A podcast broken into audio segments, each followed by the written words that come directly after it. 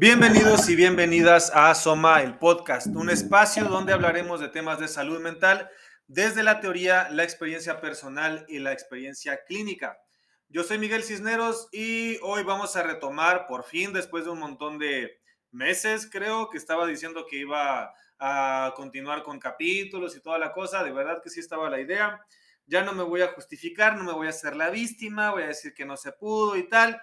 Pues sí, no le estaba dando seguimiento, pero pues ya, este, vamos a continuarle con estos episodios hablando específicamente de eh, trastornos para explicarlos cuáles son los síntomas, los criterios diagnósticos, el tratamiento, el pronóstico, otros tipos de tratamiento como más, más fuertes, digamos, y algunas recomendaciones en general.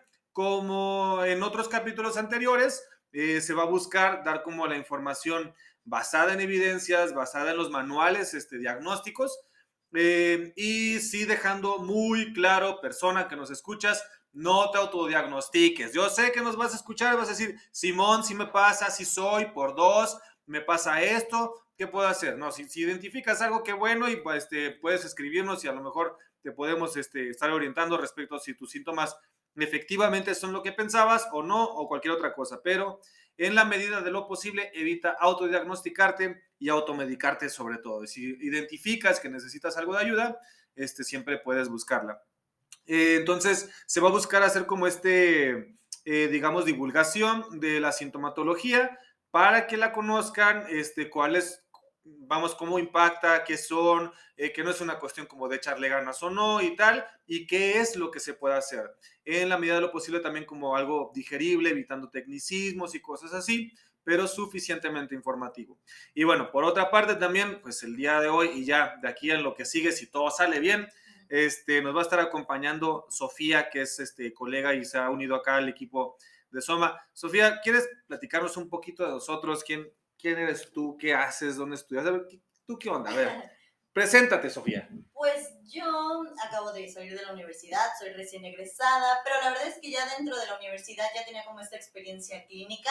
Este, como te comenté, lo clínico nunca fue mi primera opción, siempre fue la parte laboral, pero honestamente aquí en Soma creo que el ambiente, el enfoque interdisciplinario, esta parte de la psicoeducación, esta parte de de pues fomentar la parte de la salud mental y comprender más al paciente de una manera empática y el buscar el enfoque adecuado para darle. La verdad es que me ha encantado, eh, me gusta mucho la manera en la que llevamos aquí las cosas. Eh, honestamente creo que la clínica ahorita me está enamorando de una manera eh, muy padre y muy grande y me siento muy feliz de estar aquí. Excelente. Y, y, pues sí, ahorita la verdad es que mis planes van todos enfocados a la clínica, esto de difundir información acerca de salud mental, principalmente pues sí, para que la población sepa un poco más de esto de, de los trastornos y de cómo abordarlos y de que pues siempre hay una manera adecuada de, de pues de trabajar en nosotros mismos y de enfocarle eh, pues mucha atención a nuestra salud mental. Excelente, muchas gracias Sof. Este, sí, a grandes rasgos, bueno, quería pues, que se presentara, que dijera quién es, toda la cosa. Probablemente algunas de las personas que nos escuchen vayan a, identificarla, que sea su terapeuta o es por ahí la que anda subiendo los tistos. Es, la cara de los tistos actualmente, Sofía, porque yo, a mí me da mucha pena y digo, yo no voy a subir TikTok, no quiero que se vaya mi carota. Yo sé que ya he subido unos anteriormente, pero bueno, este, Sofía es la de los TikToks. Sí. Y pacientes, ¿no? Aquí se hace de todo, ¿no? Yo soy el de los memes. Bueno, vamos a empezar. El tema del día de hoy va a ser el trastorno de ansiedad generalizada. La dinámica de los, de los capítulos de aquí en adelante va a ser ir leyendo los criterios diagnósticos e irlos comentando cada quien. Insisto, este, desde la experiencia eh, personal, clínica y la parte teórica. Entonces, vamos a empezar. Bueno, primero tomando en cuenta, señalando, recordando que nos vamos a basar de la Biblia de la psiquiatría. Es este, el manual estadístico, eh, no, espera, ¿cómo es en español? Manual diagnóstico y estadístico de los trastornos mentales. En inglés, DSM, que actualmente está en su versión 5. La verdad no sé si vaya a salir la 6 pronto o algo, ¿tú sabes algo? No, la verdad es que no sé.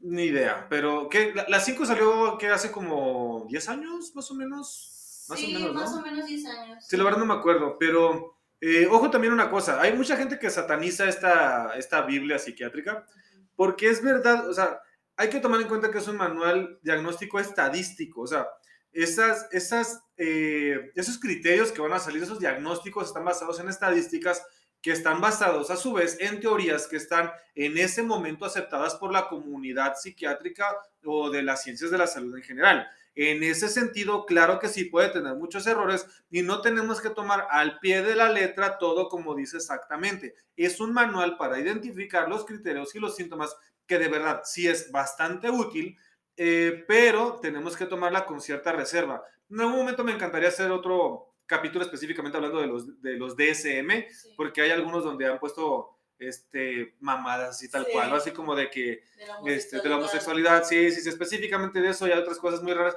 ¿Te acuerdas? Y creo que, creo que en este DSM está un diagnóstico que platicamos hace poquito, el de, creo que era el síndrome de las piernas inquietas. Sí, está muy extraño, creo que en algún momento podríamos platicarlo, de qué, qué es esto, por qué está aquí.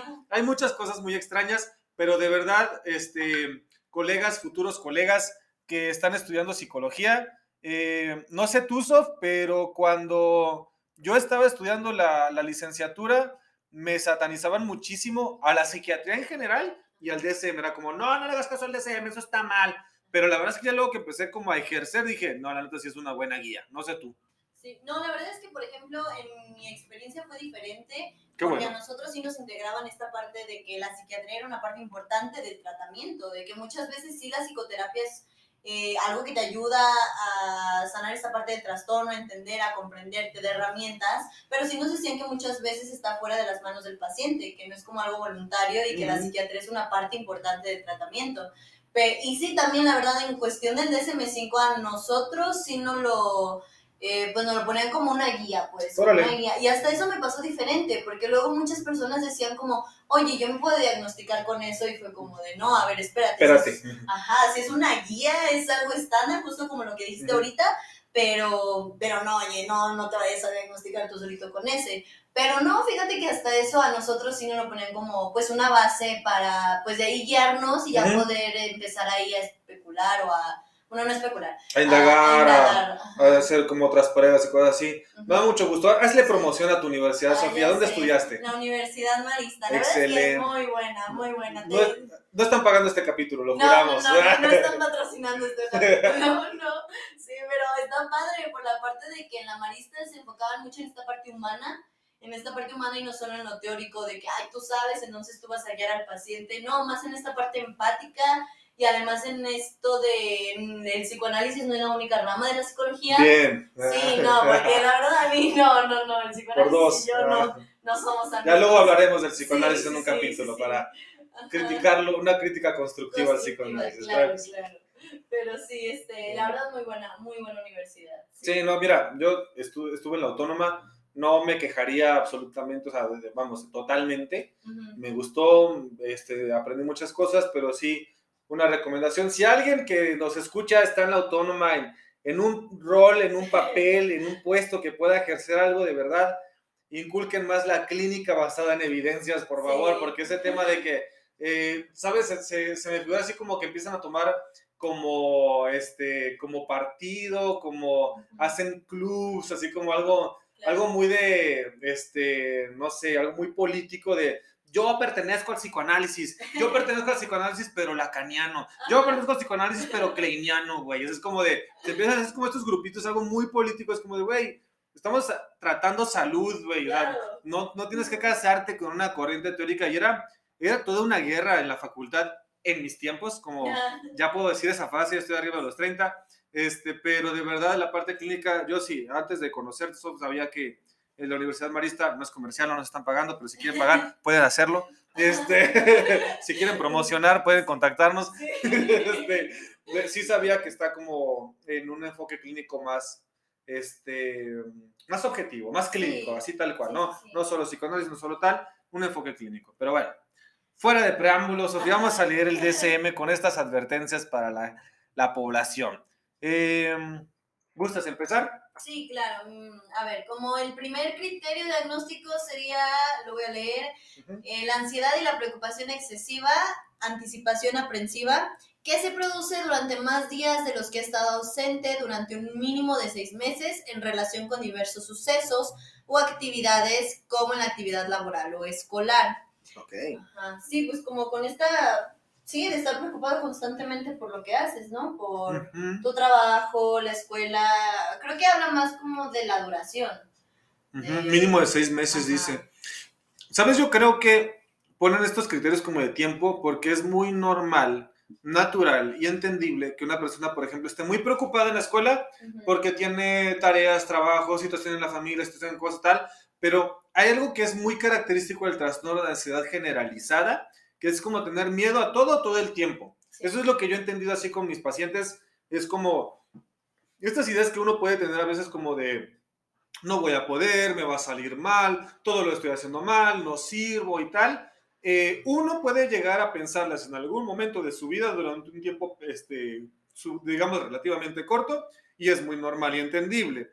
Pero en el trastorno de ansiedad generalizada, no es la persona que te diga, es que todo en mi vida está bien, pero nada más me da mucho miedo la escuela porque casualmente tengo una maestra que es bien latosa, bien molesta, este, y pone trabajo de más y siempre te está devaluando. No estoy tirando pedradas, pero, pues, sí, sí, igual, ¿no? Desde, digo, yo sí estoy pensando en alguien, pero en alguien es, ¿no? Este, pero bueno, eh, esto puede ser normal y entendible, pero el trastorno de ansiedad generalizada es como este miedo constante a todo. Y los pacientes te dicen así de, Tuve miedo en la escuela, en el trabajo, con mi familia, con mi pareja, eh, cuando fui al Oxxo, cuando este, estaba en el WhatsApp, cuando estaba en el Facebook, ¿no? Es como miedo a todo, todo el tiempo, pero como constantes, ¿no? Sí, sí, sí. Sí, inclusive tengo una paciente que hasta le daba miedo que la vieran en la calle porque la reconocieran o porque le dijeran algo. Era un miedo constante de sí, de simplemente salir o de ir a sus clases de natación o de ver a su esposo o de tener que ir a ver a su mamá. Era un miedo constante en todas las áreas de su vida. En todas las áreas cotidianas. Bien, bien, bien. Ok, voy con el siguiente criterio. Dice, al individuo le es difícil controlar la preocupación. Digo, creo que también naturalmente, ¿no? O sea, en algún momento de nuestra vida vamos a estar preocupados y creo que podemos como media, medio regularla. O sea, como decir, ok, a ver, ah, eh, me dijeron que quieren hablar conmigo, mandaron un WhatsApp, me dijeron, tengo que hablar contigo, pero va a ser mañana. Y digo, ok, bueno, ya, se me revuelve la panza y tal, pero creo que lo puedo controlar. Pero como la dificultad para controlar la preocupación, está gacho. ¿Qué te ha pasado alguna vez que no, no puedas controlar tu preocupación? Así que digas, tengo que ser fuerte, tengo que aguantarme, pero no puedes, así que no, no, no puedes. Sí, la verdad es que sí me ha pasado en algunas ocasiones. Siento esta sensación en el pecho y este miedo y nerviosismo y preocupación de que tengo que hacer algo y tengo que esperar a, hacerlo porque es a cierta hora y de verdad no se me quita esa sensación, es algo mm, muy excesivo que yo digo, bueno, a ver, ahorita estás aquí, estás en el trabajo, estás, este, estás haciendo ciertas cosas, pero por más que quiero, de verdad es, es, el, es ese sentimiento en el pecho, es, son esos pensamientos continuos que es como, por favor ya salgan de mi cabeza, ya déjenme en paz un ratito. Ahorita no. Sí, no, el, cerebro puede ser muy, muy culero, Sofía, ¿sí o no? Te, te, llena de ideas la cabeza y es como este meme que checábamos de, de Chuerk con el burro, así, me puedes dejar en paz cinco minutos. Así la ansiedad, de verdad, es como de... ya cállate, el, ya. Cerebro, el está jode y jode y jode y jode y jode. Ok, va. Este, vamos con el siguiente criterio, Sof. El siguiente, la ansiedad y la preocupación se asocian a tres o más de los seis síntomas siguientes y al menos eh, algunos síntomas han estado presentes durante más de los que han estado ausentes durante los últimos seis meses. Ok. Checamos el primer criterio. Bueno, es que esto es como la introducción, ¿no? Para checar ahora los síntomas. Ajá, El primero, ¿Cómo dice? Dice inquietud o sensación de estar atrapado o con los nervios de punta. Ah, ya. ¿Te ha pasado alguna vez? Ay, sí, no, sí, se siente muy feo, la verdad es... Es justo esto de no soportar la sensación, de verdad no soportar lo que se te quite de encima, lo sientes en todo el cuerpo. Este, bueno, a mí personalmente lo siento más en el pecho, pero es como este miedo, así esta inquietud de, uy, no puedo, no puedo hacer nada. Sí, sí, sí, esta inquietud, ¿sabes cómo me suena? Lo así como me la describen más, es como, como si uno tuviera mucha energía, pero no hace nada. Algo muy curioso con la ansiedad, pero eh, digo, es algo que también se ve mucho como en la carrera y, se difunde luego a través de redes sociales. La ansiedad en general es eh, una cuestión bastante evolutiva, adaptativa, o sea, necesitamos la ansiedad para defendernos de los peligros en general. En teoría, la ansiedad de hecho ni siquiera es como nada más humana, o sea, son mecanismos que funcionan en muchas especies que están de hace muchísimo tiempo antes de que se fueran como construyendo los primates como nosotros. De hecho, por ejemplo, yo creo que todavía has visto alguna vez a un perrito espantado. Sí, sí, sí. Seguro.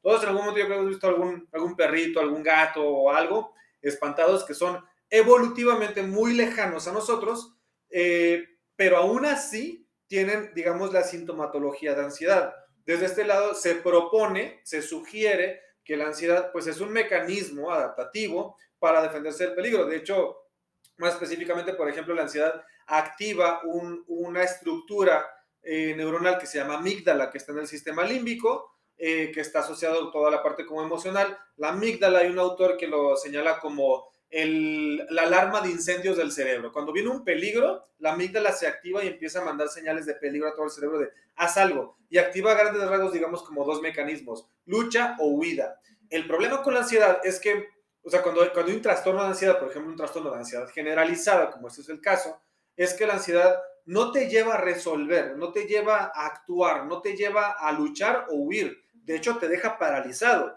Y esto me sonaba mucho pero dice, inquietud o sensación de estar atrapado con los nervios de punta. Es como si tuvieras un chingo de energía y tu cuerpo te dice, actívate, defiéndete o huye, pero te deja ahí, te deja ahí hecho mierda, paralizado, sin hacer nada. Esa es la parte de ansiedad. Y quiero señalarla porque, sí, a ver, muchas personas cuando tienen el trastorno de ansiedad generalizada van a buscar la consulta para que se les elimine la ansiedad.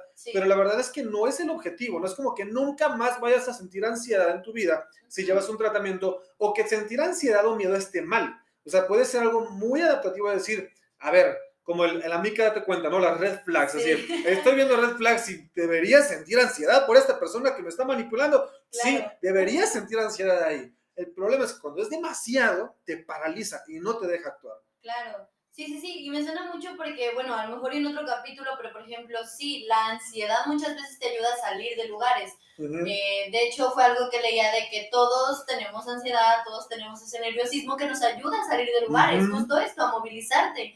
Pero ya el trastorno de ansiedad generalizada es como si te da este miedo, te da esta alerta, pero no te permite hacer nada. Exacto, te, te deja ahí tumbado con un chingo de energía, bien fatigado, bien cansado, bien madreado y sin hacer nada. Con el mismo miedo ahí anclado como si estuviera ahí todo el tiempo. Va, justo vamos al siguiente criterio que dice así, fácilmente fatigado.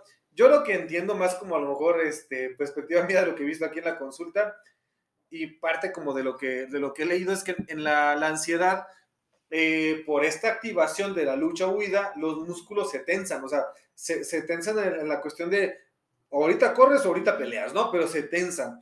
Pero hay tanta tensión, vamos a lo mismo, y no se hace nada, que ahí se queda todo, digamos, acumulado, toda esa energía, y entonces la persona está como fatigada normalmente porque está todo el tiempo activada, como si tuviera que gastar muchísima energía, pero no lo hace, entonces está cansada la persona. Entonces es muy normal que se cansen rápidamente en trabajos, escuela, en la vida cotidiana y parecen personas flojas, pero no lo es, están están realmente cansadas porque todo el tiempo hay una guerra interna de lo que tienen miedo y cómo están tratando de controlarlo, de mediarlo y bla, ¿no? Claro, sí, sí, sí.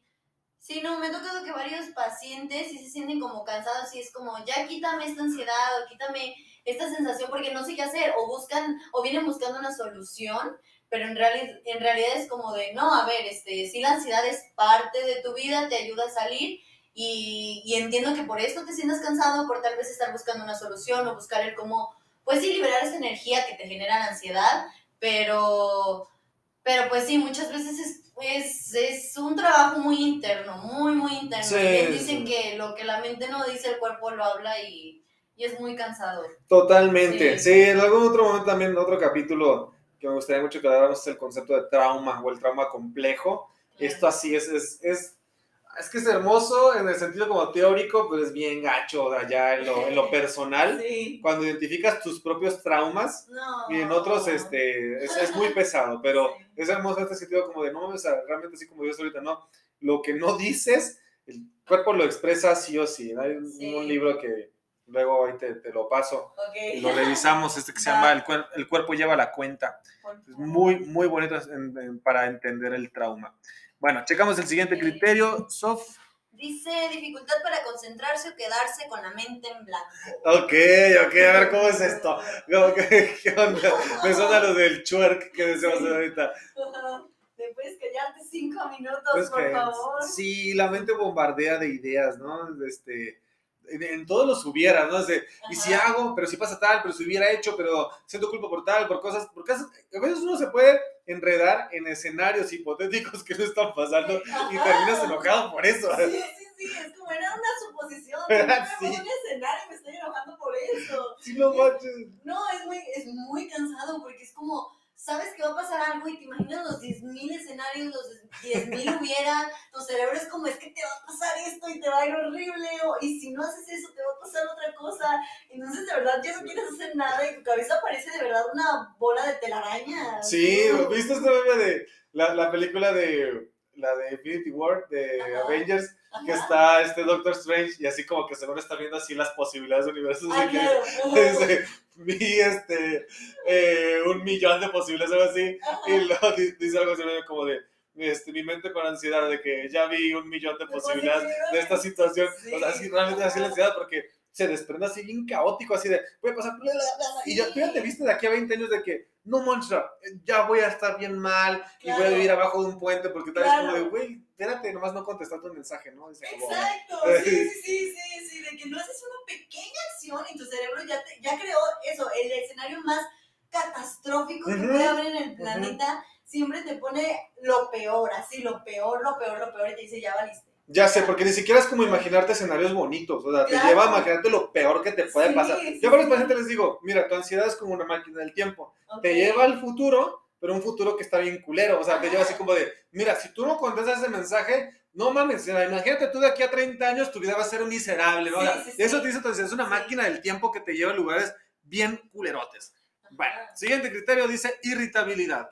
¿No? Este, también algo bien común, ¿sabes? Y luego a mí me ha pasado así con, con pacientes que identifican, o sabes, más bien como que sienten culpa de que andan irritables. Dicen, no, este, es que me enojo por todo, ya no aguanto nada, este, toda la gente me dice que soy bien mal encarado, bien mal encarado, pero luego se empieza como a indagar y es como una parte de, oye, no, tranqui, en realidad es que estás tan tenso, tan tensa todo el tiempo, que cualquier cosita te va a hacer reventar con nada. Entonces, si tú ya estás como en niveles altos de tensión y estrés y ansiedad, con cualquier cosita vas a reventar y te vas a enojar o lo que sea. Sí, sí, sí. Y pues el siguiente es tensión muscular, que pues es justo lo que hablábamos hace ratito, ¿no? Que te generaba fatiga, que el cuerpo responde, que es como esta frustración, esta irritabilidad sí, justo. que sientes en los hombros, en el cuello, en el cuerpo, en que pues sí, te causa esta tensión muscular y que te causa el cansancio, la fatiga. Sí, de hecho, no es como, digo, eh, remitiendo otra vez, insistiendo en esta parte como de la, de la activación lucha-huida, creo que la tensión muscular es como muy entendible.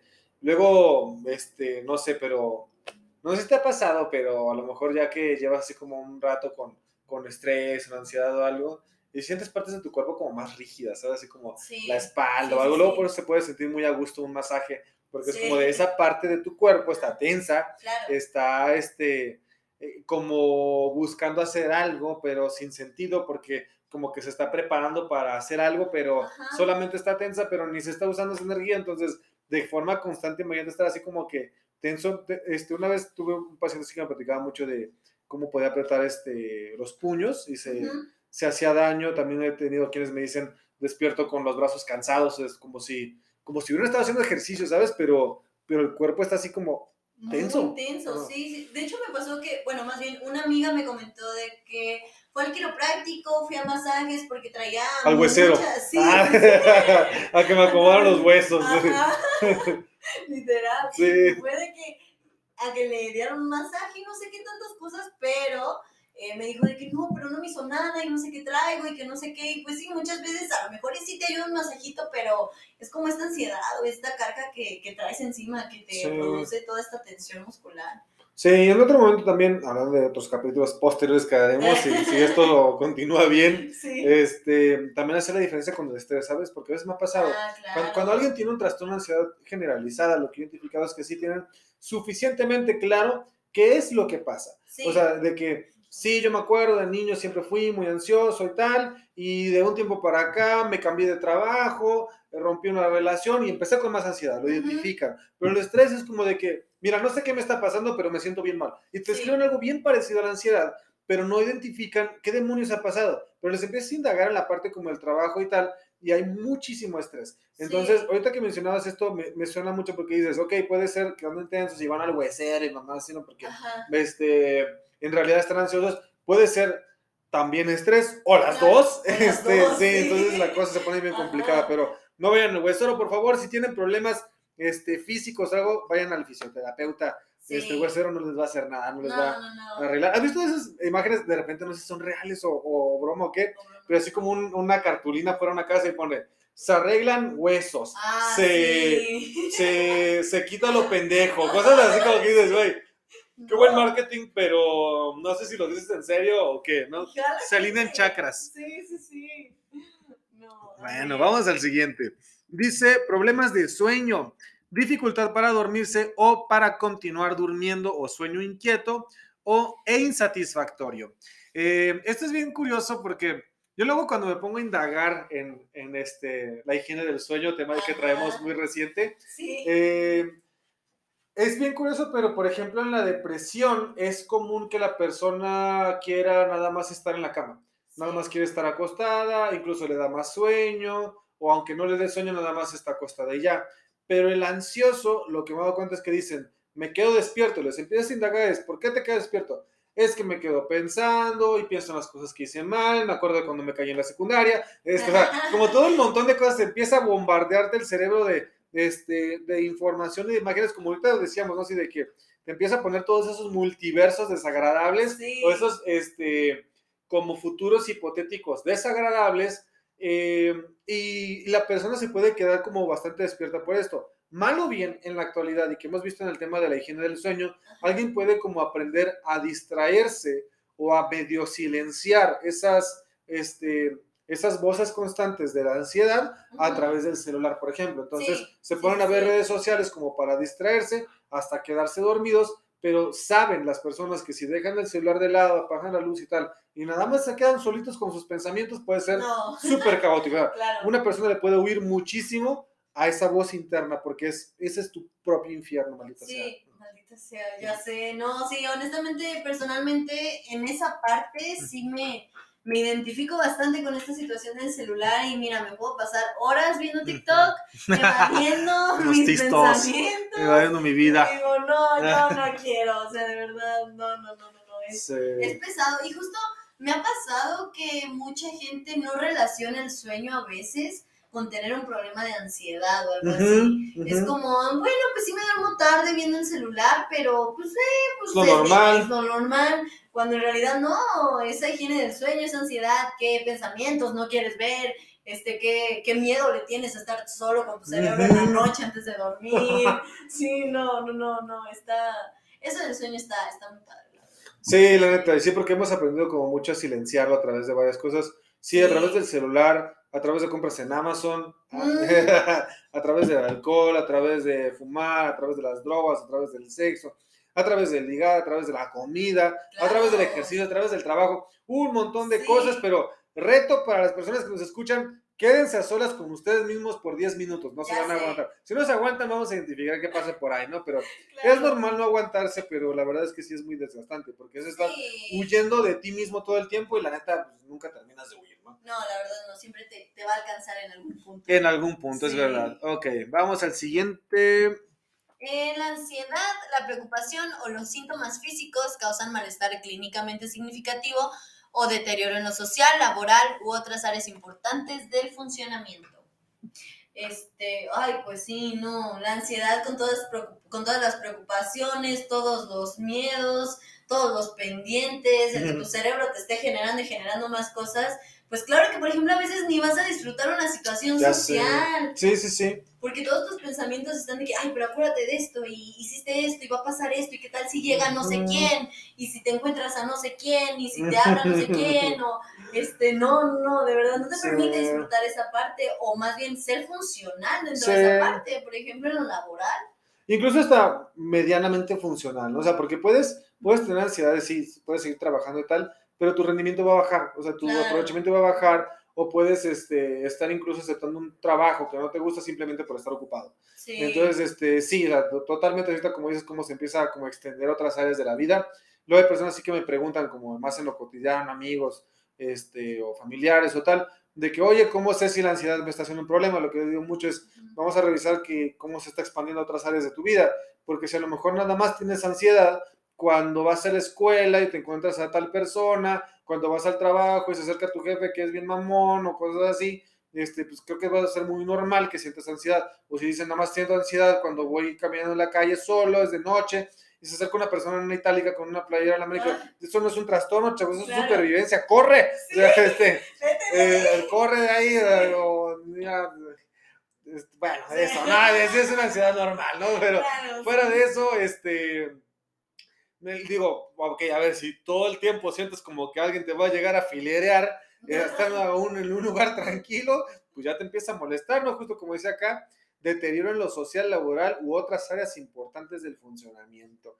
Muy bien, vamos al siguiente. Entonces dice, la alteración no se puede atribuir a los efectos fisiológicos de una sustancia, por ejemplo, una droga o un medicamento, ni a otra eh, afectación, afección médica, por ejemplo, hipertiroidismo. Justo ahorita que estaba viendo así como este, esto de como lo, médico, algo, algo fisiológico, pensé, el, hipertiroidismo creo que puede implicar, porque luego está como bien relacionado a, a niveles de ansiedad. Y sabes, lo que yo me he encontrado muchas veces en pacientes es que tienen los dos, o sea, sí, tienen la parte del hipertiroidismo, pero eso no explica toda la cuestión ansiosa porque me explican su historia y digo, con esa historia también estaría ansioso, pero con ese hipertiroidismo también estaría ansioso, entonces como que nada más le sumas, le echas más leña al fuego, es como maldita sea. Entonces, o sea, yo, yo ahorita, por ejemplo, diría, no, no quiero como eh, enfocarme única y exclusivamente decir todo es mental, todo es emocional, amigos. Por favor, ustedes nada más recenle a, a, a, qué le rezan? A Pachamama, recenle a Pachamama díganle gracias y se les va a quitar la ansiedad. Claro que no. Hay cuestiones biológicas muy importantes fuera de nuestras pinches manos, ¿no? Las, las, tiroides, ¿cómo le vas a hacer, no? Ya sé, no. No, justo, no es como voluntario, no es como. Es lo que a veces me, me pongo a pensar, justo esto, de que eh, mucha gente dice que, ay, ya tranquilízate, no pasa nada, todo va a estar bien. Pero no, está fuera de nuestras manos una persona con hipertiroidismo. es que está rara, ¿no? Sí, hipertiroidismo. un problema en la tiroides. sí, funcionan mal las tiroides, en pocas palabras. Este, pues sí, la tiroides... Eh, maneja todo esto de las hormonas, de tus reacciones emocionales, bueno, de las hormonas, entonces eh, muchas veces no está en nuestras manos y es lo que mucha gente no entiende. Pues sabes, también otro capítulo, así como, como tratamientos como, como random, tratamientos raros. Yo creo que tú has visto, no sé si soy yo, no sé si es mi big data, mi algoritmo, pero veo mucho eh, y escucho mucho con amigos, con pacientes, familiares y tal, este, el tema de la ayahuasca. Entonces, este es el ritual así de que te prometo que con este ritual que no tiene ninguna evidencia, que no sabes qué chingados te estás metiendo, ¿no? Puede ser que te den nada más un tonayán con, eh, combinado con coca caliente y tú piensas que es ayahuasca porque no sabes qué es la ayahuasca. Con este te meto un inglú, eh, un temazcal y tal, y tú vas a liberar todas tus emociones, toda tu vida de traumas y de sentimientos de abandono, negligencia y abuso los vas a resolver eh, ahorita mismo en un tragote de ayahuasca de dudosa procedencia y se van a resolver tus problemas emocionales, ¿no? Yo te lo pensaba esto que decías de que, ok, hay muchas cosas y lo biológico y tal. Yo pensaba, sí, o sea, es un tratamiento muy complejo, muy amplio, muy, este, muy extenso, ¿no? Sí. Y ahorita por, por, por, la, como la prisa, este, por el miedo al malestar, es como de, dámelo, dámelo ahorita, pinche ayahuasca, mira, inyectame veneno de sapo y ahorita se me va a curar todo. Es como de, no, va toda, no va a pasar nada, te vas a pasar chido, pero no, no te vas a resolver nada. No, no, no, en absoluto, de verdad es muy chistoso. Sí he tenido amigas que, que han ido a la ayahuasca. Ah, no, es una experiencia increíble. y no, yo digo, mira, personalmente nunca lo he intentado. No, yo tampoco. Nunca lo he intentado, pero pues me parece, no sé, me parece curioso cómo le confían esta parte. Sí, justo, le, le confían. Esa es como una apuesta grande, no es como decir, estoy seguro, mira, aquí, aquí esta, esta cadena de WhatsApp me aseguró que una, una ritual ayahuasca me va a curar todos mis dolores emocionales. Yo lo voy a pagar, ¿no? Porque esto me va a resolver todo. Es como, no, hombre, espérate, o sea, brincos y era de verdad que hubiera una sustancia que en el momento te resolviera todo, pero es que, pues a ver, yo no descarto las eh, cualidades o, o el potencial terapéutico que tengan las sustancias alucinógenas. De esto hay algo de evidencia, se está sí, tratando sí. y tal, está muy chido hablarlo, este, pero de- yo de verdad lo que pienso es que, o sea, no, no sé, no sé si es como eh, mi lado como más truculento o algo, pero si yo fuera de los que hacen rituales de ayahuasca, yo les daría cualquier cosa. O sea, ¿cómo van a saber que es Claro, ayahuasca? O sea, es como de, sí. si Simón, mira, tómate esta cerveza caliente combinada con, con este té de manzanilla, Sí. te aseguro que es ayahuasca. No, mira, tú dale un trago, te va a costar 5 mil Mm. pesos, pero esto te va a curar, va ¿no? a curar ¿Cómo sabes placebo. qué es? Sí, Ajá. No, la idea de. sí. Probablemente, sí, probablemente muchas personas no les den ayahuasca realmente, probablemente. Sí, probablemente sí. O bien rebajadota, ¿no? ya sé. No, sí, la verdad es que sí. Creo que... El sí, no. siguiente. Ah, no, yo dije este. Sí, Este, ajá. la Este, el más largote, ¿no? Ah, ya, bueno, a ver, va.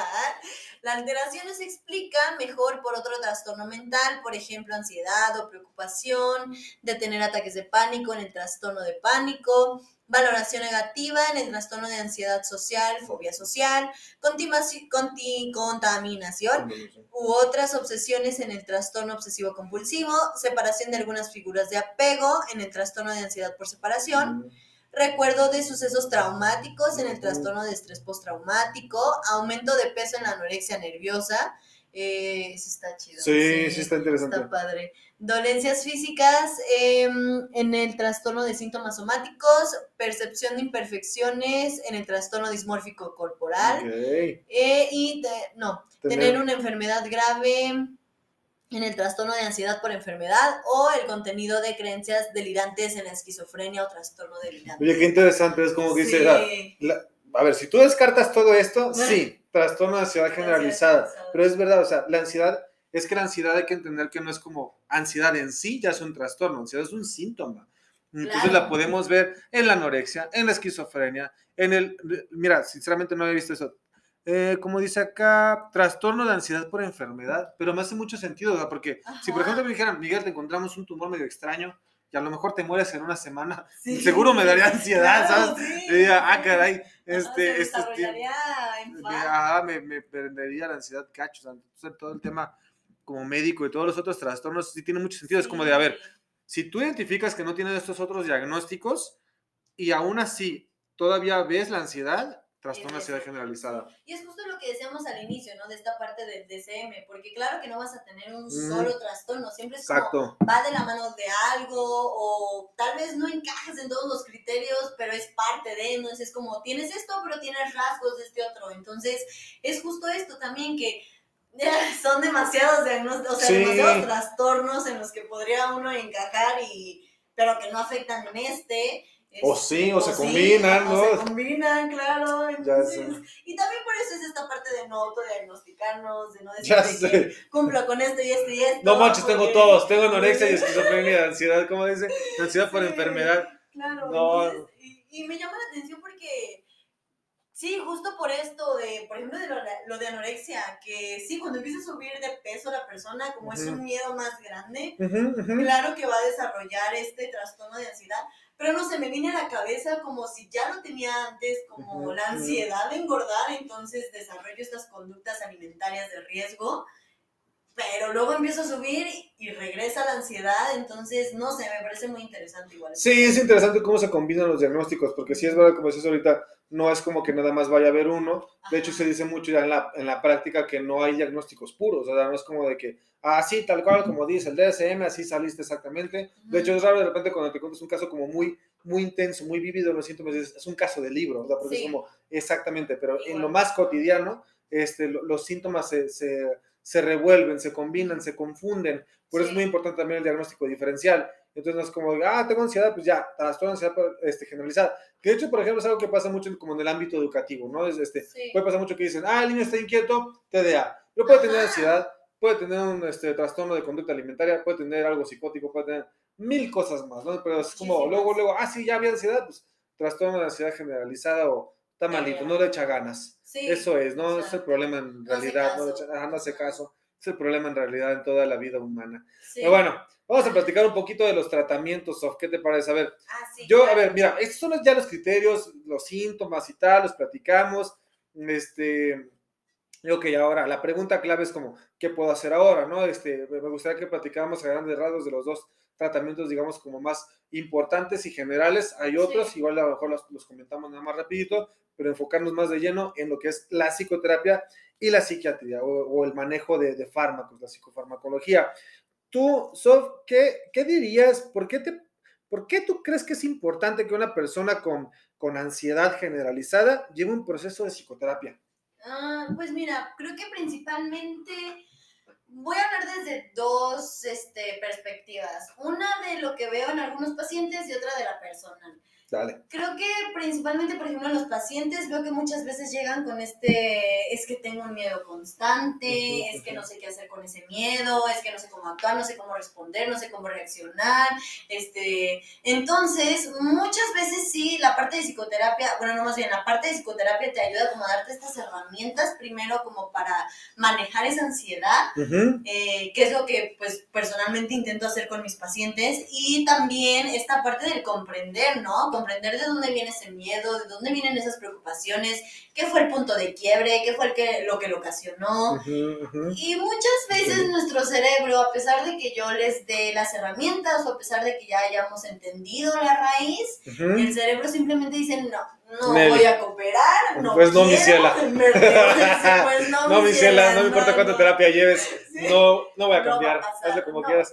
Sí, sí, sí. No, y es como bastante frustrante esa parte, porque es como, a ver, déjame hacer mi trabajo, quítate, hazte a un lado. Y pues no, al final es como ir, este, ir con el psiquiatra por esta parte de que sí, muchas veces las sustancias en nuestro cerebro no están funcionando de manera Ujú, adecuada. ujú. Y ahí es en donde personalmente yo llevo varios años como trabajando mi ansiedad y tratándola. Entiendo la raíz, entiendo los miedos, ya sé de dónde viene, ya sé cómo manejarla. Pero sí esta parte ya del medicamento es como, toma, te tranquiliza un poco, ahora sí, dale con todas las herramientas, dale con la comprensión, comprensión terapéutica, dale con dejarte sentir, dale con que justo que puedas sentir sin ese sentimiento de me voy a me voy a ir a otro lado, no puedo controlarlo, me está me está ganando. Entonces, creo que sí el tratamiento psicoterapéutico y psiquiátrico es muy importante. Por este lado, claro que la psicoterapia te ayuda bastante el entender, porque creo que si no sabes de dónde viene, no hay manera de que digas, No. ay, ya sé que viene de aquí, entonces lo trabajo. No, es como, no sé de dónde viene, no sé qué está pasando,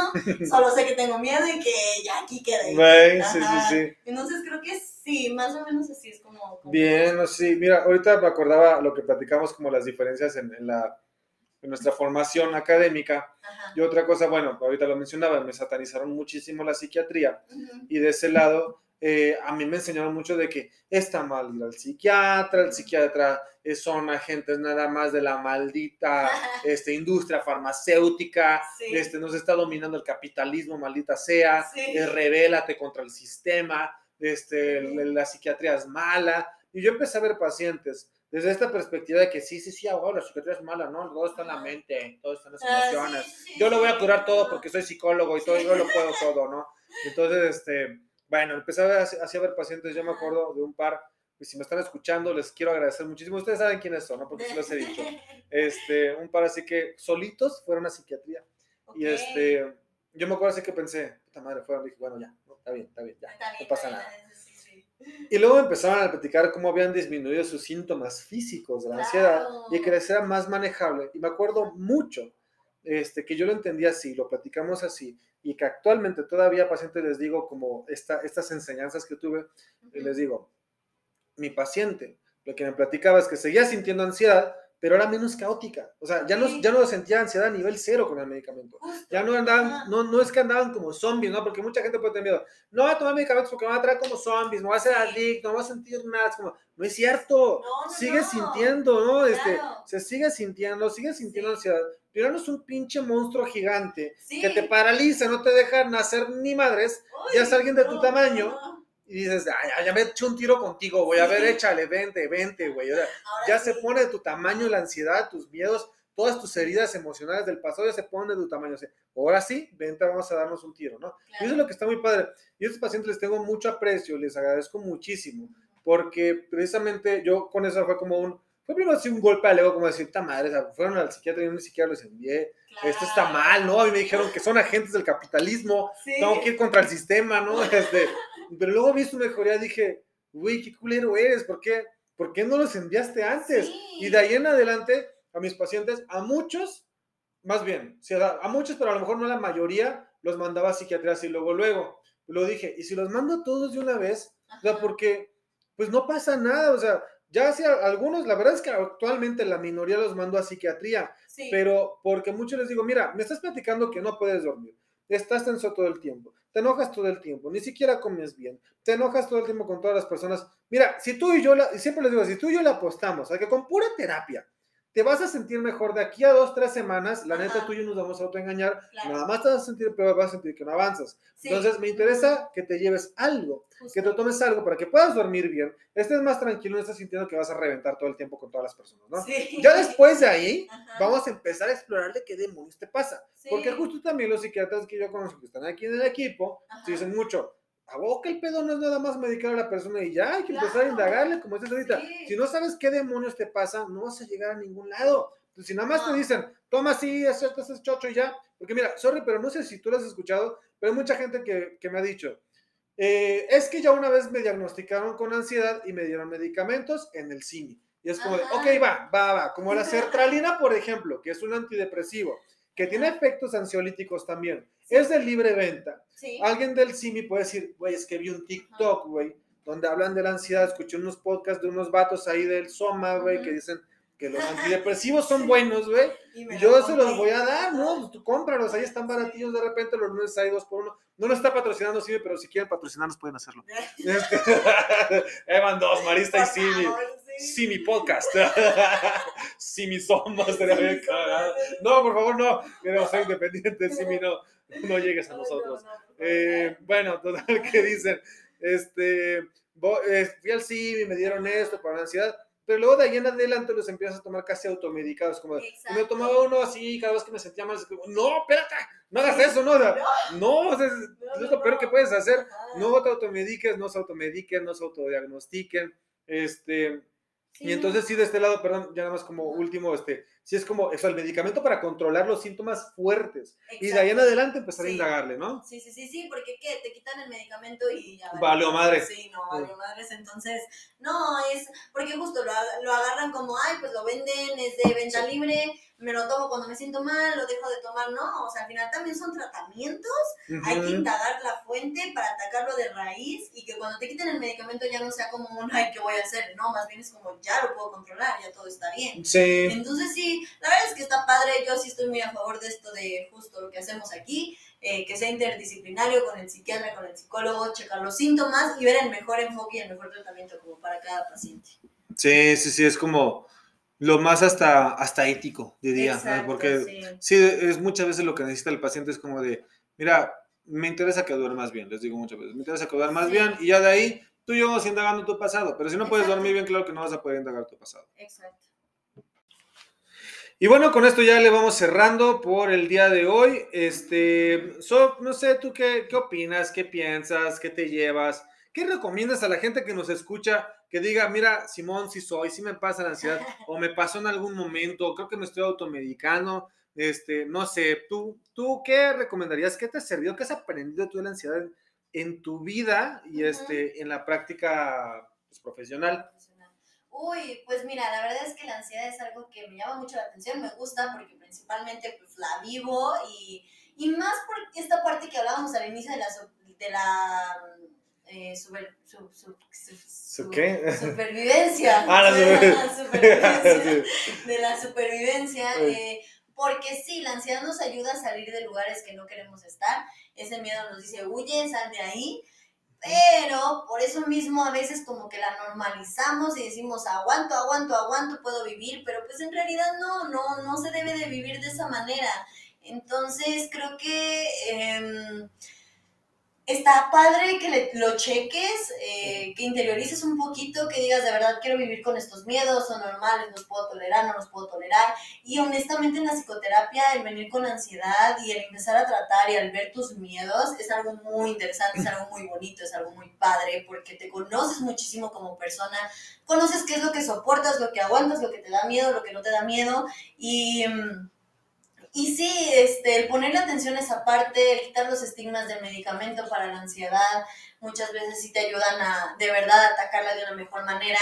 Y, y sí, personalmente, eh, el saber de dónde vienen estos miedos y estas preocupaciones es algo muy interesante, es algo muy bonito, de verdad. Yo animo a todos a que a que asistan a terapia si es que se sienten con estos miedos, si se identifican con ciertas cosas, que se pongan a indagar un poquito acerca de el de dónde viene o en qué situaciones me da esta preocupación y este miedo, en qué situaciones siento que de verdad no puedo eh, ir, no puedo salir, no puedo moverme y el entender que no es algo de, ay, tienes que ser fuerte, tienes que superarlo, tienes que manejarlo, eh, Ujú.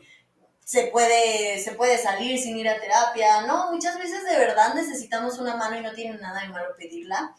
Entonces sí creo que en esta cuestión de la ansiedad y del miedo los invitaría a que si se identifican pueden preguntar, pueden investigar, porque como es algo de miedo, de supervivencia, de nerviosismo, que está un poquito más de que, ay, bueno, pero es el miedo de ahorita o cosas así, no lo identificamos tanto. Entonces, eh, pues sí, luego ya empieza a afectar que el sueño, que la alimentación, que las áreas de la vida, y pues es ahí donde ya no está, pues sí, no, no está padre. Sí, no empieza, empieza a obstaculizarte tu Claro. desarrollo en todas las áreas. Sí, no, o sea, totalmente de acuerdo, este, justo en la parte como de invitar a, a indagarse a uno mismo, cuáles son tus, tus causas, de dónde parte y tal. A mí lo que me, me parece como muy bonito, pero doloroso de la terapia, es que precisamente vas a empezar a indagar eh, cómo te has ido construyendo en torno a las heridas que has tenido a lo largo de tu vida y qué cosa que puede ser muy bonito, sí, de lado como de repararte, de sanarte, de, de decir muchas cosas que has pensado este, y decirlas en voz alta.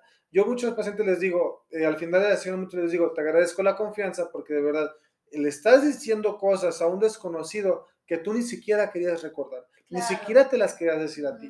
Y que esas cosas, si no las tienes en cuenta, si no identificas su impacto en tu vida actual, Sí. eh, se- yo muchas veces también les digo, se vuelven como fantasmas, que los vemos por ahí y, y pensamos que vienen de otro lugar, que vienen de otro mundo, que nos vienen a espantar, pero que son Ujú. parte de ti mismo, son fantasmas de heridas que tuvimos Sí. y que hay que empezar a darles un nombre, a identificarlas, de dónde vienen y tal. Y que, te insisto, hay muchas cosas que a veces uno no quiere saber de sí mismo, ¿no? uno no quiere recordar, no quiere pensar en voz alta ni en voz baja de repente. Sí. Y decirle a un extraño de repente así, y me pasa tal, y me pasó tal, identifico qué tal, y bla, bla, bla, bla, puede sonar muy X, ¿no? Así como que nada más lo hablé y ya.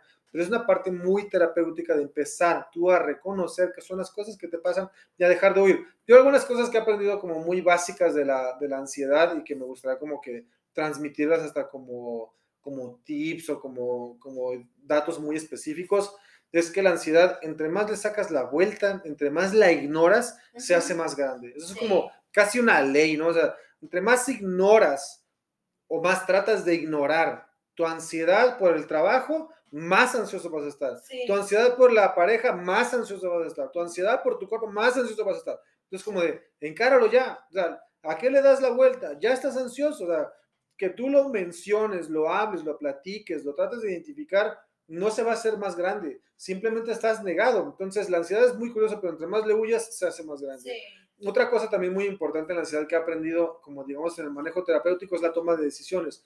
Por lo mismo de que la ansiedad como que te lleva a paralizarte y te lleva a no tomar acciones, es mucho de, hay que tomar decisiones. Yo le digo mucho a mis pacientes al principio, voy a ser compasivo contigo. ¿Por qué? Porque no te voy a empujar a que tomes decisiones que para ti son importantes y para mí, que no las viví, me suenan como que son la cualquier cosa, Sí. pero no es verdad. O sea, son tus decisiones, es tu vida, entiendo que estás preocupado, que tienes miedo, pero necesitas tomar decisiones, porque si te quedas ahí en medio pensando qué voy a hacer y qué voy a hacer de mi carrera, y qué voy a hacer de mi vida, y qué voy a hacer con mi pareja, qué voy a hacer con mi bla, bla, bla, bla, es como de que no te vas a mover, vato, no, te vas a salir de ahí, la ansiedad te va a seguir consumiendo, arrastrando y sumergiendo en ese maldito ciclo autodestructivo de ansiedad y parálisis. Entonces necesitas tomar una decisión, chavo, ya, dale. Y llegó un momento también con mi paciente que le digo, mira, te voy a caer bien mal, voy a ser bien atosa, pero te voy a empezar a insistir en estas decisiones. Al principio es como que no, mira, tranqui, le exploramos, le mapeamos y tal, pero después como de que necesitas tomar decisiones, ya. Si no, la ansiedad no se va, se va a quedar ahí como dándote vueltas y nada más. Y sí, justo también la parte de como de la, la psiquiatría, la recomiendo mucho, por lo mismo que decía hace rato, vamos primero a calmar todos los fuegos, los incendios, el caos, y lo vamos a empezar a indagar. Ahora, no, creo que no hemos sido como tan claros específicos como, digamos, como las causas, que sí las hay, ¿no? Ah, pero, pero, vamos, es como todo otro tema, o sea, yo siento que ahorita nos aventaríamos otras dos horas para hablar de los, de los posibles causas y que las heridas de abandono y que las heridas de negligencia, de experiencias de abuso y tal, es todo otro tema, o sea, lo que quisiera ahorita, ahorita lo mencionaba, lo que quisiera este, eh, dejar en claro y por eso tocaba el tema, es que las causas van a ser muy de cada uno. O sea, no puedo decirte yo como de, mira, siempre que una persona vivió a 10 kilómetros lejos de la capital, eh, ya significa ansiedad, ¿no?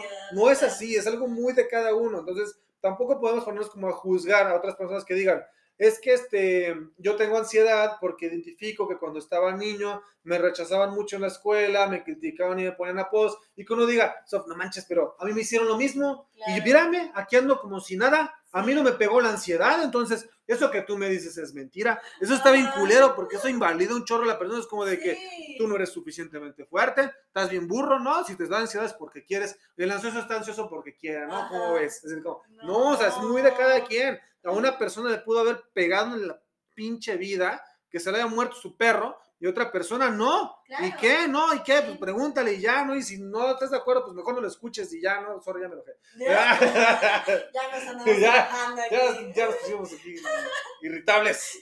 Pura ansiedad, estamos irritables.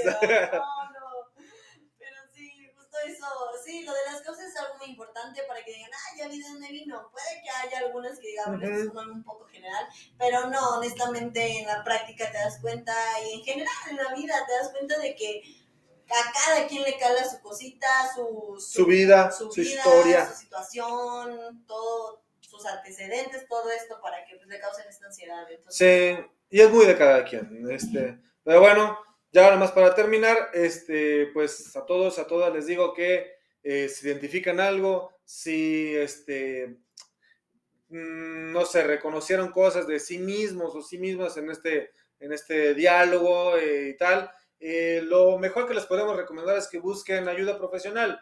No se vayan con el huesero, no se vayan con la persona de las cartas, no se vayan a, a los duendes o algo así. Es una cuestión de salud, ¿no? Miren, este, ya hay muchos avances en este tema, los medicamentos no se hacen adictivos, no te van a dejar como zombie, no son para toda la vida, paulatinamente van disminuyendo, muchos ni siquiera son tan caros, entonces es una cuestión de amor propio realmente también, entonces como de, si identifican algunas cosas, tienen inquietudes, con mucho gusto, mucha confianza, nosotros podemos este, atenderles si, si, si ustedes tienen dudas, si nos quieren escribir ahí por, por Instagram o por Facebook, en Instagram estamos como este, Centro Soma SLP, Em, pero si no, de verdad, con cualquier persona que quieran este, eh, platicarlo, alguien profesional alguien con quien quieran buscar.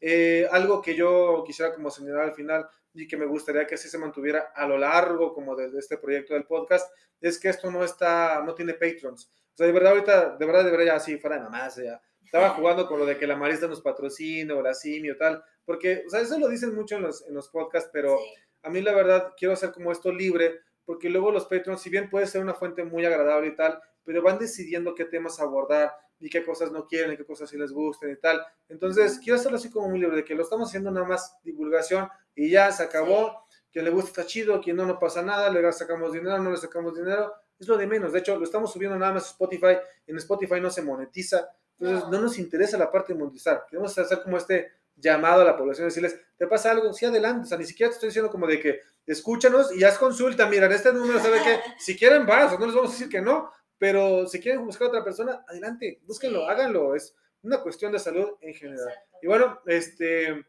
eh, le vamos dejando aquí. El siguiente trastorno que queríamos hablar, ¿cuál era? Eh, trastornos de la conducta alimentaria. Cierto. Ajá, en especial de anorexia.